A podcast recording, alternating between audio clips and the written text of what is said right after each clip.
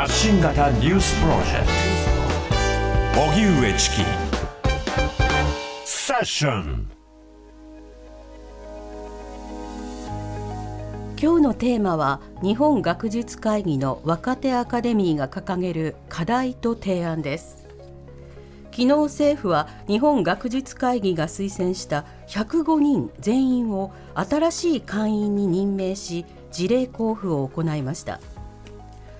この任命をめぐっては3年前当時の菅総理が会議側が推薦した候補6人を任命しない異例の決定を下し国会などで大きく取り上げられました。学術会議側は手続きはまだ終わっていないなどとして6人の任命などを引き続き求めています。そうした中若手の研究者で構成される日本学術会議の若手アカデミーのメンバーが今年6月日本の学術会が抱え抱える10の課題とそれに対する提案を盛り込んだ報告書をまとめました。超高齢化社会や労働者不足介護需要の増大過疎化などこれから日本で起こる問題に対処するための新たなイノベーションが必要となる中それを阻む多数の構造的な要因があるといいます。日本の研究者は一体どのような状況に置かれているのか。新たなイノベーションを創出していくには何が必要なのか。日本学術会議若手アカデミーのメンバーとともに考えます。では本日のゲストをご紹介してまいります。まず東京大学大学院教授の岩崎渉さんです。よろしくお願いいたします。東京大学の岩崎です。よろしくお願いいたします、お願いします。続いてのゲストは豊橋技術科学大学准教授の小野遥さんです。よろしくお願いします。はい小野です。よろしくお願いします。お願いします。そして中央大学教授の高瀬健吉さんです。よろしくお願いいたします。高瀬です。よろしくお願いします。はいお願いします。そしてですね憲法学者で東京都立大学教授の木村壮太さんも同席していただいてます。はいよろしくお願いします。お願い。しますということで、えー、今日はですね、えー、この日本学術会議若手アカデミーのメンバーの方、木村さんもメンバーなんですね。はい、若手アカデミーのメンバーで、はい、はい、させていただいております。はい、こちらについて、はい、あのまた後ほど説明していただきたいと思うんですが、この学術会議といえば、あの菅政権時の任命拒否問題、えー、これが大きく取り上げられましたが、その後の影響など木村さんいかがでしょうか？はい、任命拒否問題については学術会議はかなり硬派な対応をしました。再推薦をして6人の推薦を求めるということもできたと思うんですが、それはせず、あくまで任命拒否はできないのだから我々は再推薦をしたりはしないと。早く任命をしろということを言い続けるということを選択しております。で政府の側は任命手続きはもう終わっているということで、まあ、その点は平行線のままにまたあの新しい期あの学術会議は3年ごとに新しい期になるんですが、はい、今期26期もあのその方針を貫くという対応を取っているということですね。この任命拒否問題あの日本学術会議に関して任命拒否問題というのは改めてどういった問題だったんでしょうか？はい、えー、学術会議のメンバーの人選はこれはもう学術的に判断をしなければいけないことなので政治家が政治的判断をすることではなく、まあ、研究者同士の評価で行うものであると。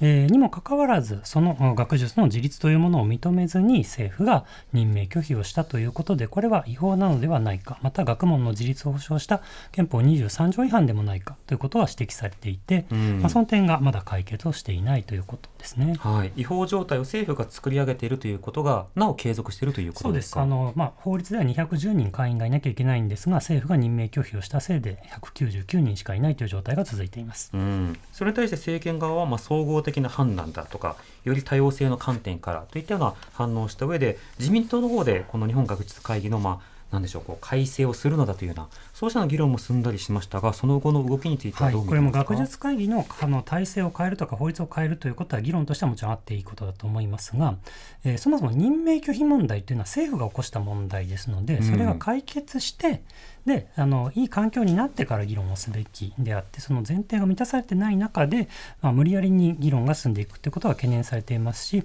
あの25期のあの執行部もですねあの今の状況でのあるいは拙速なあの法改正ということにずっとあの反対ないし警鐘を鳴らしてきたということです。うん、菅さんは当時ね、あの問題をこう提起するために任命拒否をしたんだという趣旨のことを言ってましたが、これあの菅さんが自分から言い出したわけではなくて、任命拒否をした後、赤旗がスクープをしたことによって世の中に発覚をするということなので、別に問題提起するんだったら自分から言い出せばよかったじゃないかなど、多くの論点があったということを皆さんちょっと思い出していただいた上で、うん、ではその日本学術会議がどこに向かおうとしているのかだけではなく、今若手アカデミーとして、まあ、提言書が出されているということでお待たせしました。この若手アカデミーとは何なのか。はい。あの木村さんが今日プレゼンツということで、ここまでちょっと説明していただいた上で、はい木村さんは冒頭でお別れということになるんですけども、はい、はい、あのまあ、若手アカデミーというのは学術会議というのは学術会議のメンバー210人に連携会員を加えた、まあ、2000人ぐらいの会議体なんですけれども、はい、その中でおおむね45歳未満のあのメンバーがえー、作るあの若手研究者のアカデミーですね。なので若手としての視点から、まあ、提言を出したりとかあのあるいはそのシニアといいますけれども学術会議本体と若手の立場からの交渉をしたり意見を述べたり、まあ、そういったことをされている、まあ、具体的にどんな活動をされているかというのはこれから、えー、今日メンバーの皆さんがお話ししてくれると思います。はい、はい、今私41歳なんですが41歳は若手だということは学術的に言えるんですかね？えっとあのそうしないとですね。はい。あの学術会議が言っているので45歳には若手と言っていただければと思います。わかりました、はい、打ち合わせはバッチリだそうなのでしっかり皆さんお話を聞いていただければと思います。はい、木村さん紹介ありがとうございました。ざいました。では、えー、ここからはですね、はい、岩崎さん、小野さん、そして高瀬さんにお話を伺っていきたいと思うんですが、うんはい、あの先ほど簡単に紹介していきましたけれども、まずあの東京大学大学院教授の岩崎渉さん、岩崎さんあの専門や学術会議との関わりはいかがでしょうか？はい、えっと、私はですね、あの生物情報科学という学問分野をまあ普段は研究しています。はい、生物情報科学というのはまあ生物科学、ライフサイエンスですね。うんうん、それと情報科学、コンピューターサイエンスを組み合わせた学問分野で、まあ普段例えば私たちの DNA あるいはゲノムその暗号をコンピューターを使って解明して私たちの生命の仕組みに迫っていくと、まあ、そういった研究をしています。で日本学術会議でですねではですねあの先ほどあのご紹介ありましたけれども3年に1回まあえっとまあ、木というものが変わっていくんですが、はい、ちょうど先月9月末に終わりました25期の若手アカデミーで代表を務めさせていただいていました。うんうん、なるほど。さて、えー、続いて、えー、豊橋技術科学大学准教授の小野遥さん。小野さんは普段の研究分野そして学術会議の関わりいかがでしょうか？はい、えっ、ー、とあの豊橋技術科学大学はですね工学まあ専科のあの大学なんですけども、はい、私は都市そのものをまあ研究対象にしています。で私たちが暮らすまあこの都市をまあより良くするためにはどうしたらいいかっていうようなことをまあ研究日々研究しています。都市というのはシティ、はい、町のことですか？町ですね。はい。で私は特にですね、えー、アフリカの都市をフィールドにあの普段研究していて、えー、まあ、よくアフリカに通ったりもしていますし、うんうん、あと研究だけでなくって、まあ、実際に地域のまちづくりに、まあ、いろんなあの地域の方々と、まあ、一緒にやったりというようなこともやっています。うん、で若手アカデミーではあの幹事という立場であの岩崎代表をサポートしたりですとか、はい、まあ、会全体の運営がスムーズにいくようにあのサポートしたりしていました。うん、はいそして中央大学教授の高瀬健吉さん、高瀬さんの専門分野、そして学術会議でのポジションいかがでしょうか？はい、えっ、ー、と私の専門分野発達心理学といって、はい、心の発達に関することを研究してます。で、心理学って日本だとこう文学部とか教育学部にあって文系学問って思われがちなんですけど、やってることは非常にこう科学的で、うん、私はあのさっき岩崎さんが DNA とかってお話しされましたけど、遺伝子を改変したマウスですね、こういった動物を使って例えばその神経発達症自閉症とかですねああいったもののその生物学的な、え、原因は何かとかいったことを探ったりしてます。あと、えっと、公認心理師といって、えっと、臨床の資格を持っていて、学生さんのそのメンタルケアとかもやったりとか、最近だとですね、あの、チャット GPT とか仮想空間とか、ああいったものを使って遠隔的に心理支援をするような、そういう仕組み作りとかもしてます。で、学術会議ではですね、えっと、イノベーションに向けた、えー、社会連携分科会という分科会の委員長をしてまして、ここでは、はい、あのイノベーションということをどうしたら起こせるかと。イノベーション人材をどう育成できるかということをメンバーと一緒に議論してきました。皆さんの専門分野の話をじっくり聞くだけでもすごく興味深いんですけれども、ね、今日は学術会議そして若手アカデミーの提言についてお話を伺いたいと思います。まずこの日本学術会議という機関これはどういった機関なんでしょうか？はい、えっと、日本学術会議はですね先ほど、まあ、木村さんも少しご紹介されていたんですけれどももともとの流れをまあ、遡り遡りますと、まあ、戦前まで、えー、遡ります。はいでその私たちやはりこの日本という国あるいはその世界の発展のためにですねその科学あるいは学術っていうものが非常に重要であるという、まあ、それも皆さんあのえ納得していただける、共感いただけることだと思うんですけれども私たちの生活が科学や学術というのに支えられているそういった認識のもとにですねその科学や学術に関して、えー、まあ、意見を交換するそれからまあ国内外のですねあの研究者科学者とですね、えー、まあ、いろいろと、えー、まあ、最新の知見を共有したりとこれから私たちが進むべき方向をですね議論したりとかそういったことを行うための機関として設置されました。で1948年にですね、まあ、戦後に、えま再出発というような形で、日本学術会議法というものが、えーまあ、制定されましてそこで、えー、それに基づいて設立された機関ということになります。うんうん、その特徴はですね、えーまあ普段私たち学会はい。といったところで、まあ普段私たちそれぞれの学問分野で、まあ普段からあの、まあえー、学術的な意見交換をしたりあるいは議論をしたりそういったことはしてるんですけれどもそういった分野に閉じることなくえ人文社会科学生命科学それから理工学ですね。そういった分野をまたいで各分野の、まあ、専門家がですねあの意見を戦わせて、えー、その私たちのまあ、社会のためにどういったことが必要か科学と社会の将来のためにどういったことが必要か、うん、そういったことを議論してそしてまあ政府と、えー、意見を交換していくそういった役割を持つ機関になっています、うんうん、これ政府が学術的なことをこう聞いて、まあ、諮問してそれに対して回答することもできれば学術会議から独自でこう提言することもできるわけですか？そうですね。そのように日本学術会議法には書かれております。その実際の機能をですね、はい、どのように実装していくかというところはまあ、これからですまだ今回のですねあの任命拒否問題でもいろいろ議論があったところでこれからいい方向に進むんじゃないかなというふうに私としては期待しています。うんそうした中で皆さんが所属しているあるいは所属してきた、えー、若手アカデミーこれはどういった組織なんでしょうか？では、えっとえー、小野さんお願いしますか？はいえーと、若手アカデミーというのはその日本学術会議に、まあ、所属している会員それから連携会員という、まあ、合わせて2000数百名ほどいるんですけども、うん、その中で、えーと、45歳未満のはい、あのメンバーで構成、まあ、の有志のメンバーですね。で構成されています。で特徴としてはやはりあの人文社会科学から自然科学まで非常に幅広い分野の、まあ、若手研究者が集まっているというような状況です。で今期が第25期というのが、まあ、この9月に終了したんですけども大体、えー、50名ぐらいのメンバーで構成されています。うんこの若手アカデミーではどういった活動を行っているんですか？えっと、若手アカデミーというのは、えっと、一つはやはり若手研究者の、まあ、研究環境の課題をあのについてこう議論してその解決のためにいろいろ実行したりですとかあとその学術会議の中でこういろいろこう議論される中でそこに若手研究者の意見を反映させるというようなこともやっています。それから国際的な議論でもやはり若手研究者の、まあ、意見が必要な時がありますので、まあ、そういうこう国際派遣といったような形で、えー、若手研究者の立場であの、まあ、そういったところで議論するというようなこともやっています。高橋さん、こういった若手アカデミーの活動の意義というものはどういうふうにお感じになってますか？そうですね、やっぱりこう、今、どういうふうに社会が動いてるかってことを考えたときに、こう、若い人たちが主体的に社会を作っていくでその主体性を自分たちでこう持つっていう一つのきっかけになったのかなとは思ってます。それとこう我々がこう議論することっていうのは何でしょうね。そのすぐ直近のことではなくて、はい、その例えば今回若手アカデミーってその20年後を考えるっていう形で議論してきたんですけど我々がこう言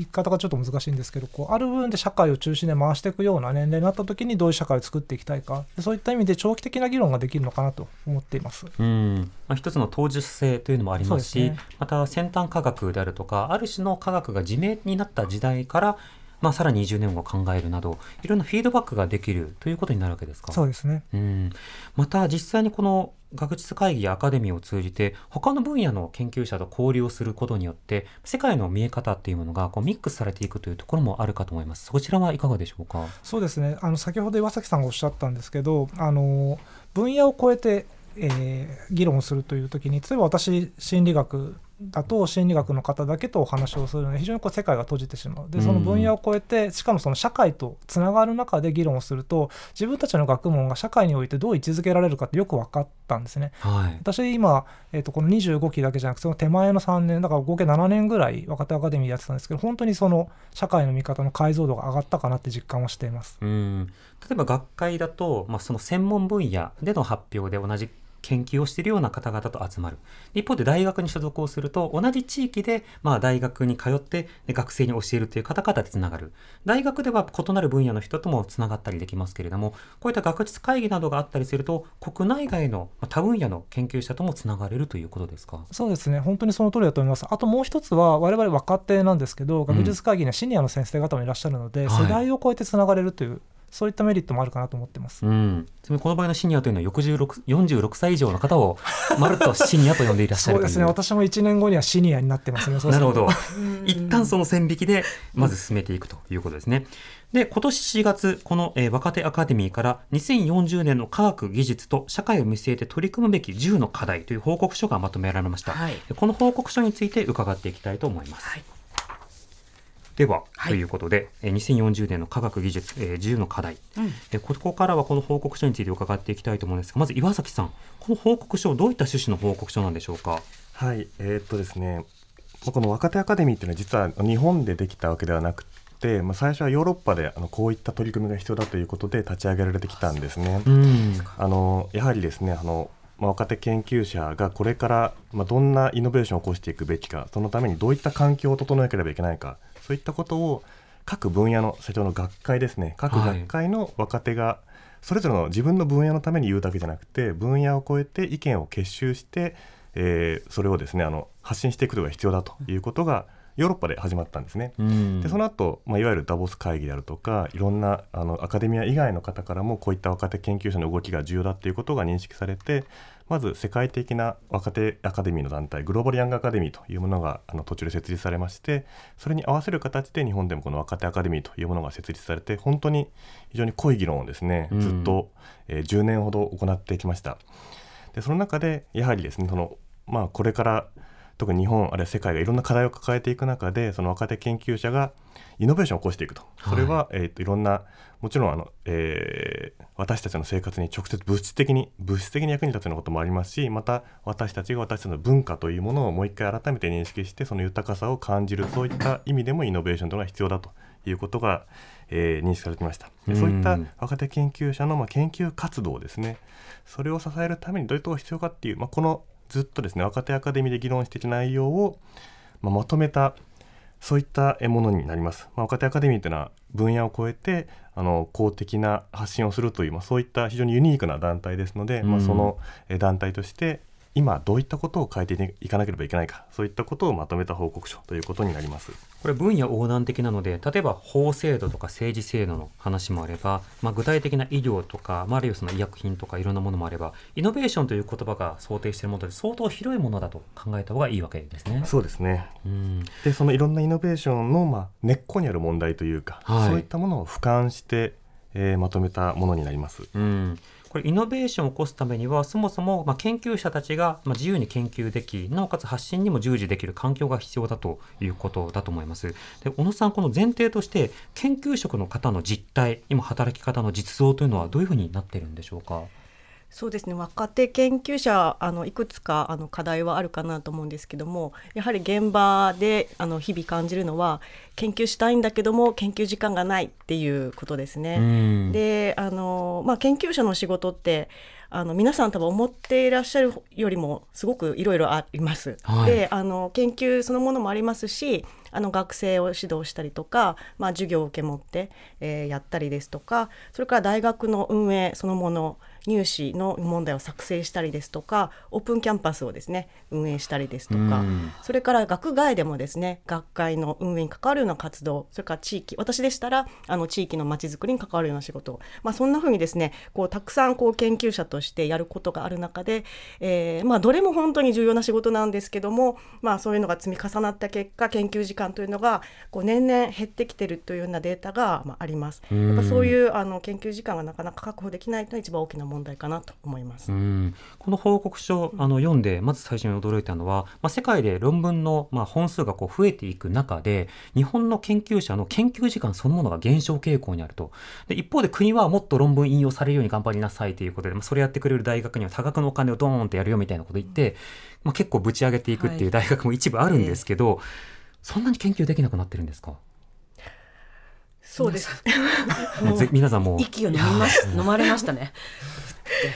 本当に危機的な状況だと私たちは強く感じています。うんそれだけ業務も増えているっていうことですよね、まずは。そして研究資金などについては、これどうなんでしょうか？例えば、研究費用などについてはよく聞くのは、ペン一本まで報告しなきゃいけないんだとか、まあ、資料がとても煩雑で大変なんだとか聞きますけれども、実際研究にあたってのどういった壁や問題があるんでしょうか？そうですね、まあ、そういったあの、えーまあ、どうしてもですねその研究にまつわるですねえー、負担というか事務的な負担というのが、まあ、あるというのもあります。ただやはり一番大きいのはですね、えー、若い若手研究者がこう腰を据えて本当に若手研究者みんな自分の研究やりたくてやりたくてしょうがないそういった若手研究者が研究に集中できる環境を作っていくということが、えー、これからでその、まあ、日本からイノベーションを起こしていくそういったことも本当に、えー、必要不可欠な環境なんだと、うん、そういったことを強く感じています。うん。その環境というのは当然業務内容もさることながら、まずは安定的な雇用やポストこういうところも重要になるということですか？はいまさにその通りですね。本当にあの今、えー、若手研究者がその安定して、まあ、長期的な視野を持ってですね研究をするというポジションがですね、まあ、この10年20年ほどですねどんどん減少してくるということがあります。それが、まあ、日本のその科学、えー、あるいは科学技術ですねそういった力を、まあ、どんどん削いできてしまったと、そういったことをまあ、きちんとですね直視して今こそこの私たちの研究環境というのを変えていかないといけないと。そういったまあ強い危機感を持っています。うん。安定雇用の遠さとそれからさまざ、まな業務が増えているという話ありました、はい、リスナーの方からこういったメールをいただいてます、はい、えー、ご紹介します。ラジオネームキナバルコウタさんからいただいたメールです。どうもありがとうございます国立大学法人大学の教員をしています個人の研究費が減らされているのももちろん問題なのですが法人化後毎年1%ずつ減らされていて将来に関してもいつそれを終わりにするのかの定めのない効率化係数というのが元国立大学を蝕んでいます。うんえー、常勤教員もだんだん減らされてきてますし事務職員も減らされてきていますし非常勤教員も減らされてきています。各大学から削減した資金は大学から提出された将来性のあるプロジェクトに予算として付けられているようですが将来性があるという基準を人間が意図的に判断して選ぶことができると考えること自体がそもそもおこがましいです。国にはこの効率化係数を即刻やめて大学への交付金を削減前の水準に戻してほしいです。教員の負担がだんだん大きくなってきている以上に数十年前の数倍になった学費を払っている学生に対してもサービスの低下につながり問題だと考えます、はい、いただいてますそれから、えー、これはさゆさんという方ですね、はい、ありがとうございます。ありがとうございます。私は現在理系の博士課程に在学している女性です。はい、えー、大学時代の友達が皆就職して結婚出産などをする中、い、ま、だ学費を払って大学院に通う身分。博士になったとしても将来が約束されているわけでもない。私に、えー、特に博士課程に進むと27、28歳になってしまうので人生計画も遅れがちです。学進、えー、これはあの、まあ、学術振興会の、うんうん、えー、具体的な補助助成などですかね、はい、に通ればある程度生活費が稼げますがそうでもなければ親からの仕送りを期待するかアルバイトをするしかありません。結局私は月8万円の奨学金を借りていますもっと安心して学業に励めればいいのにと思います。そして結婚、子育てがもっと楽にできるといいのになと思っていますということです。博士課程、修士課程などの大学院生時代も大変だけれども、しかしそこから先で研究者になろうとしてもポストが少なくなっていて、なんか先がありそうというところに重点特化すると言ってるけれども、その予算の出し方がいいかどうかは誰もわからないという、まあ、そうしたメールいただきました。高橋さん、こうしたメールの数々いかがでしょうか？そうですね。あの国立大学の件に関しては、私今ちょっと私立に勤めているので、あのコメントする立場にないんですけども、その博士人材の不安定さとそのキャリアを積む時のですね、こやっぱりライフイベントってある一定の時期があると思ってるので、うん、まあ、そういった時期にそのえー、不安定なしかもその立場的にじゃなくて心理的に不安定になるような状況に置かれてるっていうのは本当に改善しなきゃいけないところかなと思ってます。私も、えーと、実は子供3人いるんですけど研究する過程でやっぱキャリアを積んでいかなきゃいけないけど子育てもしっかりしなきゃいけないっていうところですごく揺れた時期があって、まあ、どう乗り切るかっていうと自分の睡眠時間を削るとかですね。あとまあ研究の時間もなるべく効率的にしかもこう大きな研究ってすごく博打性が高いのでで博打性が高い研究ほど、まあ、なんでしょう得られるものも大きい。でもそういったその博打大博打が打てなくなってくるんですよね。そうするとやっぱりこう小ぶりな研究になってしまって、えー、なかなか引用もされづらくなってしまうっていう悪循環になってしまうと。やっぱりそのいい環境を作ってあげることがそのままこう国の科学力を上げることになるんじゃないかなって個人の経験からも思います。うんこうしたさまざまな環境の問題、イノベーションなどが起きにくくなっている環境について、この若手アカデミーから10の提言というものがあります。その10の提言、まずは見出し紹介してみましょうか。はい、えー、丸1、基盤的、伝統的分野における知識や技術の蓄積。丸2、越境研究や地域連携に対する評価や支援の拡充。丸3、博士号取得者を要するコアファシリティの拡充。丸4、セクターを超えた競争プラットフォームの整備。丸5、競争的資金を活用するための基盤的経費の拡充と研究支援人材の増強。丸6、科学技術外交に関わるキャリアパスの整備。丸7、過度な経営的視点や失敗を許さない前例踏襲主義からの脱却。丸8、教育費の家計負担の低減。丸9、アカデミア自身の業界体質の改善。丸10、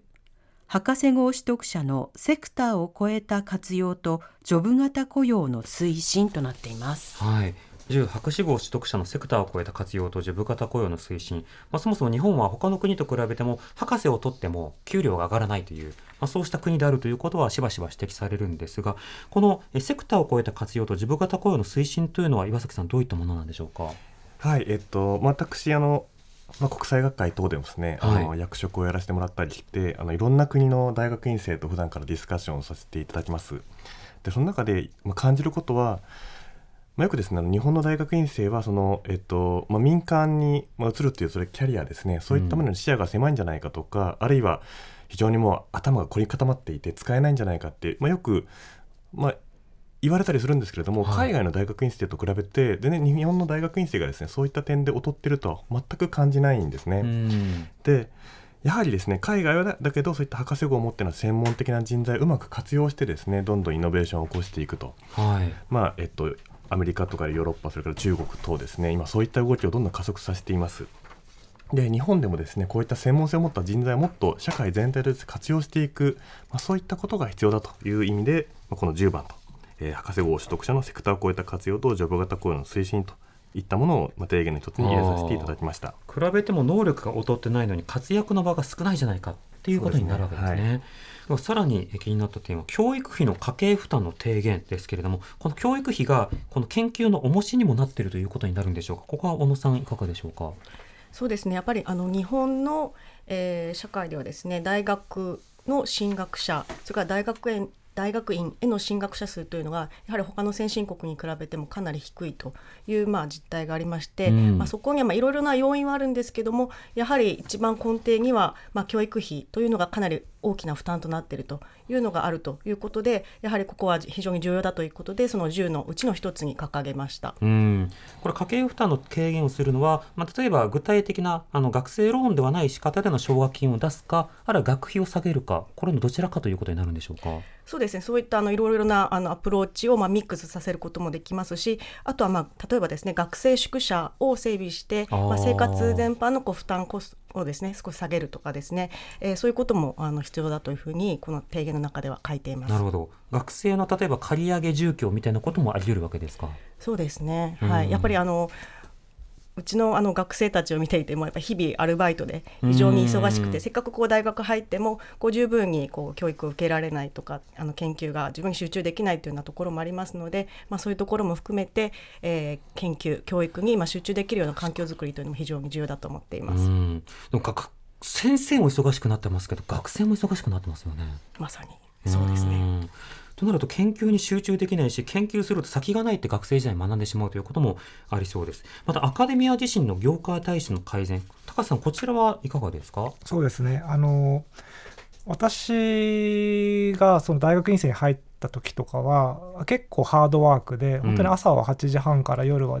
23時までずっと実験をしているような状況だったんですね。でまあ、それがある種の、ここにもあの提言にも書いたんですけどあ見解にも書いたんですけどこうそういったものがその美徳とされるというかが一生懸命頑張ることが良いことだって。確かに。研究室に住んでるんだよっていうのが褒め言葉というか伝説扱いするみたいなノリはありますよね。そうですね。ただ、まあ、そういったところでこうブレイクスルーが生まれることも当然あるんですけど、うん、必ずしもそうじゃなきゃいけないというわけではなくて効率的に時間を使うこと、はい、それによって効果的にこう結果を生み出すというようなことがこう思想としてあってもいいんじゃないかなと。いうところでの体質の改善というのは必要かなと思ってます。研究環境を変えていかないといけないんですけれども私たち自身もですね変えるべきところがあるんじゃないかと、まあ、そういった意味合いのまあ、一つでもあります。またその他研究者の方からよく聞くのは例えばそのテストの採点とかあるいはそのセンター試験とか入試の時の監督業務とか、あるいはその教授会などでなかなか意思決定が進まない大学のイベントにどうして参加しなきゃいけないんだ、うずうずみたいなそうしたような声もありますがこれ働き方の改善も必要だということですか？もちろんその通りですね。あの私たち自身もですねその私たちの研究活動そのものをまあ研究するというか本当にこの時間は重要なのかどうかそういったことをまあ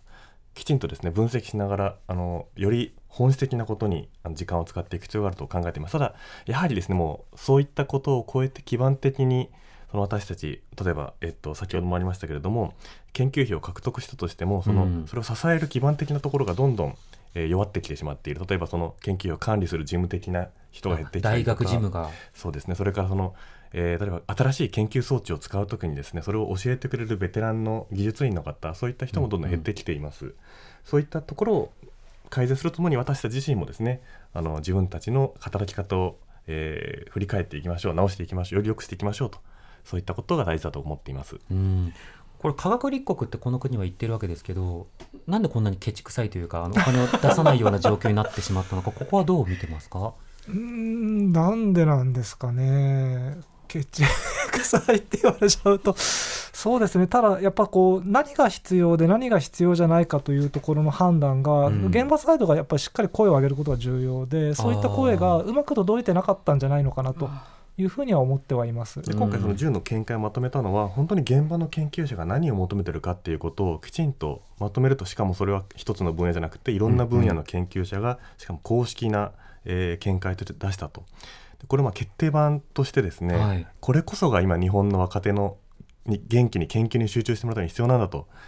まあ、そういった土台になるということを強く願っています。うんこれいわゆる財政界あの政治や、まあ、財界などが目指しているような、まあ、選択と集中とかあるいはよりイノベーションを起こすときに何かに特化して資金投入しましょうというともう方向とはある意味真逆の方向こそがイノベーションを起こせると、まあ、例えば7番に入るあの過度な経営的視点とか失敗を許さない前例投資主義。この過度な経営的視点というのは例えばあの毎年予算をこれぐらい減らしていきましょうとかこれぐらいの頻度で成功率か論文本数を増やしていきましょうとか数値目標を出してしまうと逆になかなか研究がまあ、窮屈になってしまうということになるんでしょうか？先ほども申し上げたんですけどやっぱり研究って博打性があるんですよね、でその時に何が当たるかどういった発見があるかわからないからこそ研究をするわけで、はい、そこに対してこの何か計画的に詰めていくっていうその路地そのものが合ってないんじゃないのかなって個人的には思います。確かにノーベル賞を受賞したような方々がいやこの研究何十年もやっててで何十年目にこうでみたいな話するじゃないですか。でみんなその話大好きじゃないですか。で、ね、ノーベル賞わっしわっしほらほら、我々の誇りじゃみたいななんか日本代表ってことにして、うん、自分たちがいかにこう応援してた感を出すんだけれども、ね、ある種のそのバック性要はあの相当偶然性というのも左右される部分がありそれをこうコントロールすることができないからこそ、まあ、広い研究投資というのが必要となる。この前提は広く共有されたいですよね。そうですね。うん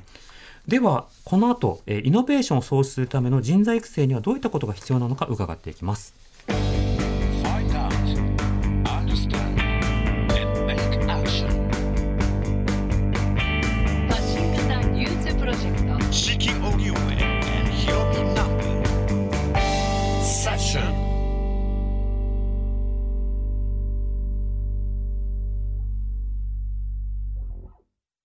TBS ラジオキーステーションに生放送でお送りしてます。荻上チキセッション、えー、今夜の特集は任命拒否問題から3年日本学術会議の若手アカデミーが掲げる課題と提案というテーマでスタジオには東京大学大学院教授の岩崎渉さん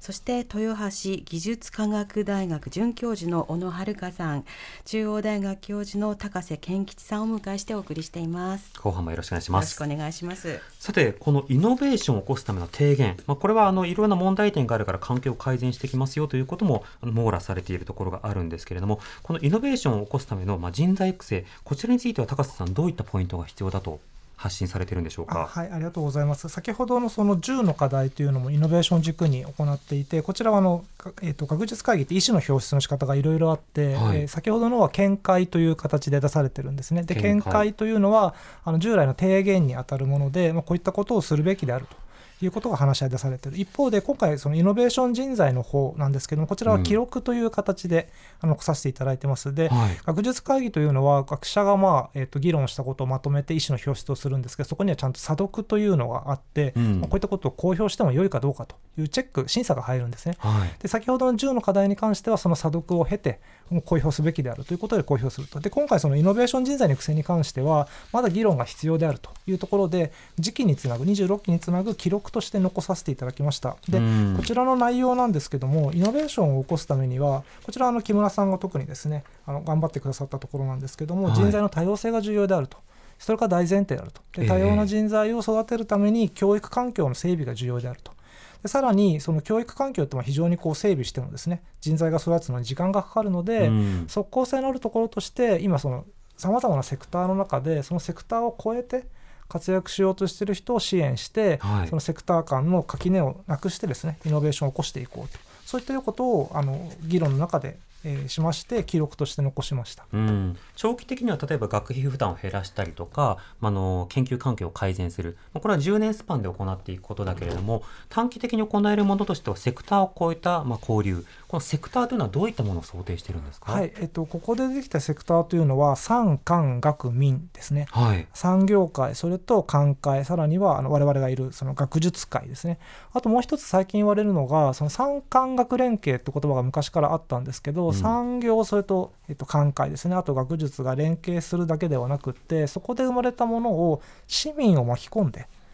いかなきゃいけないと。やっぱりこの、うん市民の力ってすごく強いんですね。世の中が変わるためには別にその産官学の人たちが頑張ってるだけじゃなくって市民を巻き込んでいく。それで世の中が変わっていくということで、はい、産官学民の4つのセクター。ここを超えていく人材が重要という民は市民の民なんですね。はい、そうです具体的にはその一般市民の方に参画してもらうのか、それとも NGO や NPO などのまあ連携ということになるのか、ここはどうなんでしょうか？はい、えっとこの場合の民なんですけど、例えば私も市民ですよね。はい、なんですけど、学者として何かものを言うときには学の立場に立つと、うんうん。でこの場合の市民っていうのは NPO とかそういったことも含むんですけど、いわゆる何か肩書きを外した時の民ですね。うんうんこのいろいろな発信をしていく研究をま進めていく上では、まあ、やはり多様性が必要だと、ここあたりがちょっとピンとこないという、まあ、非研究者の方も多いと思うんですが、ここもう少し詳しく伺ってもいいですか？ありがとうございます。あの私先ほど、えっと発達心理学が専門でといったところでその心の精査っていうのを専門にしてるんですねで、うん、精査に関する分科会の委員もやってるんですけど最近その欧州でジェンダードイノベーションという動きがありましてこれ何かというと、はい、その性という特性を生かしてイノベーションを起こしていこうと。例えばその、えー、私20年ぐらい医学部に勤めてたんですけど薬1個を取ってもですねその男性に効く量と女性に効く量って違うんですよ。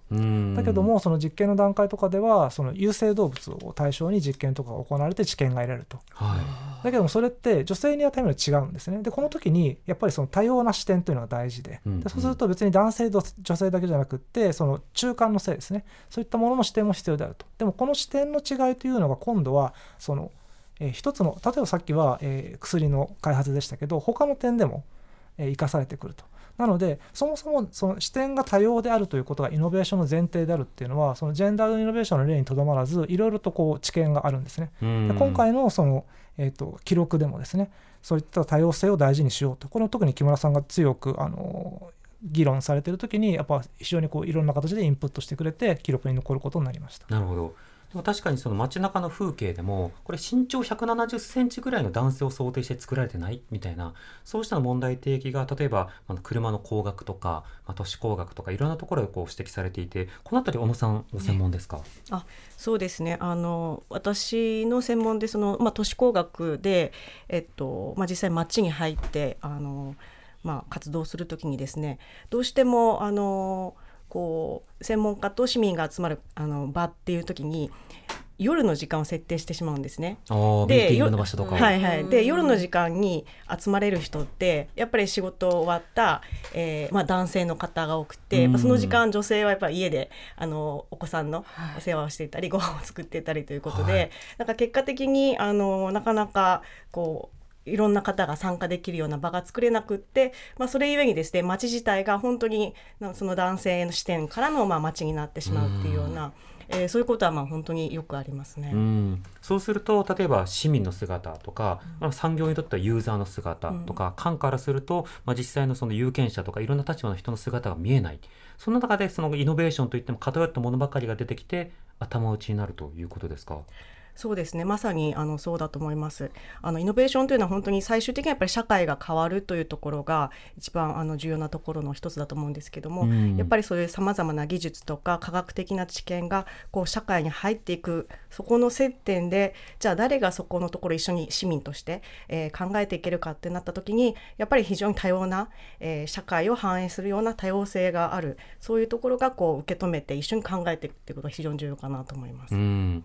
またあの研究者の方々これは役に立つぞ売れるぞっていうふうに研究しているわけでは当然なくて、まあ、売れるっていう詳細があったら当然経営の方とか別のなんだろうこう起業するっていう方に行くし、まあ、実際に起業家があのものすごく出る大学もあるし、それはそれでとてもいいことなんですが、やっぱ基礎研究をこう積み重ねていった先に、まあ、実用とかいろいろなものがこう浮き彫りになってくるということになるわけですね。だからいきなりイノベーションを起こすために何かするっていう発想でいくと、いろんなところでつまずいてしまうということもあるかと思います。一方で高瀬さんに伺いたいのは、イノベーションが起きないと社会はどうなるんでしょうか？そうですね。あの今イノベーションっていうと最初の概念で技術革新なんですけど、はい、その今はその何て言う変わっていくことの相対でその変わる方向性の先には人類の幸福がある社会の幸福があるという考え方なんですね。その考え方に立つとイノベーションが起きないとこのまま日本はあの下り坂局面が続いていくというふうに考えてこれはあの先ほどの10の課題の見解の方でも述べているところです。岩崎さんどうですか？はいまさにその通りですね。あの えっとそうですね。本当にあの私たちのその生活を、まあ、より良いものにしていくためにそのイノベーションを起こしていくことが大事だっていうことは私たちのその見解でも中心に述べていることででそのためにですね、うん、えー、私たちの地域と連携するその他のですねあの先ほど三官学民とありましたけれどもそういった方々でこう連携していくっていうことがすごい重要だっていうことをあの、えー、この若手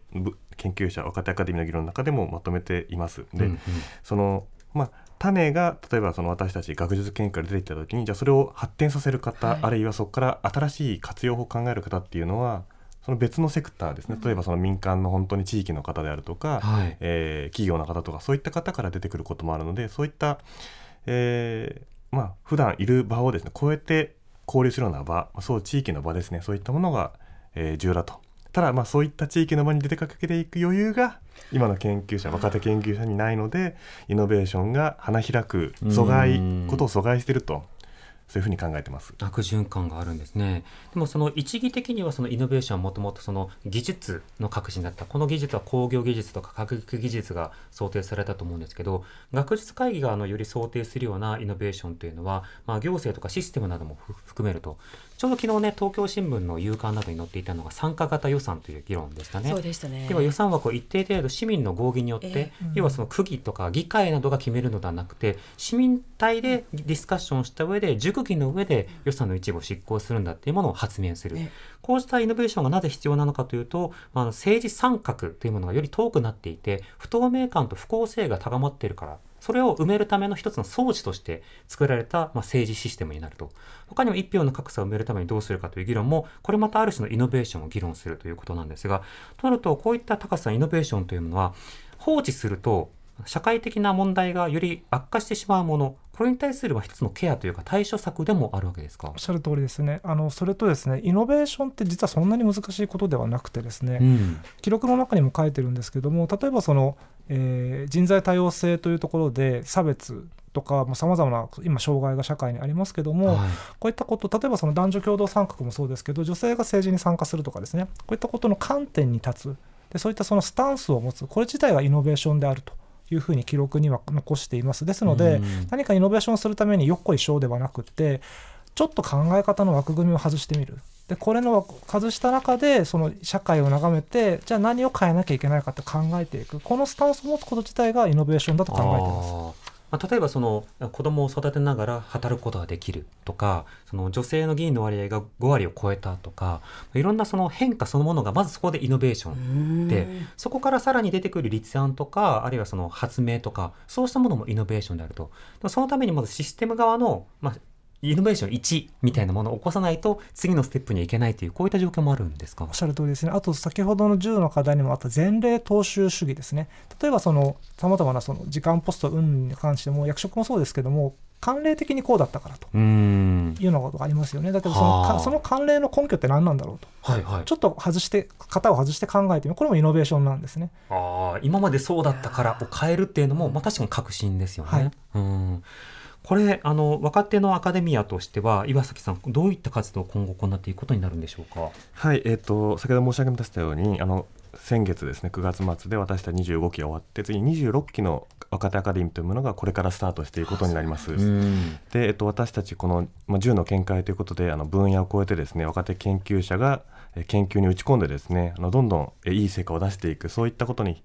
必要なものというのをまとめましたのでこれをですねもっといろんな方にきちんと認識していただいてなんか思いつきの議論とかそういったものを繰り返すんじゃなくて本当に大事なことにみんなでです、ね、力を合わせてえー、取り組んでいくと、そのためにいろんな方々を巻き込んでいく、それは民間の方もそうですし、それから、えー、政府の方もそうだと思いますし、いろんな方で、えー、よりですね日本の、あるいは世界が良くなっていくように、あの生かしていきたいというふうに思っています。うん。小野さんあの政治を動かすためにやっぱり市民がこういったことがあるんだということを、まあ、理解しなくてはいけない。その意味ではこういったあの放送などを通じて議論すること重要だと思いますがどういったことを期待したいですか？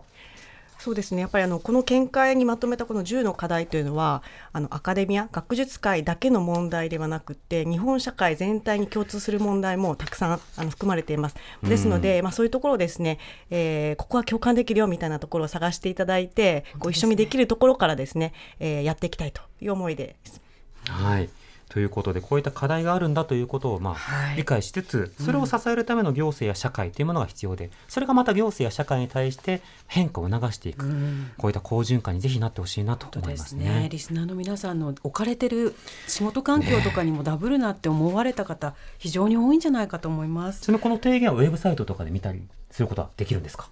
はい、あの日本学術会議のホームページであのご覧いただくことができます。はい、ぜひセッションご覧いただければ旧ツイッター改め X でも、リンクを貼っておきたいと思います。はい、えー、今夜は東京大学大学院教授の岩崎渉さん、豊橋技術科学大学准教授の小野遥さん、中央大学教授の高瀬健吉さんをお迎えしてお送りしました。皆さんありがとうございました。ありがとうございました。よろしくお願いします。TBS Radio 905-954発信型ニュースプロジェクト。セッション TBS ワシントン支局の樫本照之と。涌井文明です。ポッドキャスト番組「週刊アメリカ大統領選。2024」では大統領選の最新の情勢やニュースを深掘り。現場取材のエピソードや舞台裏も紹介しています。毎週土曜日午前9時頃から配信です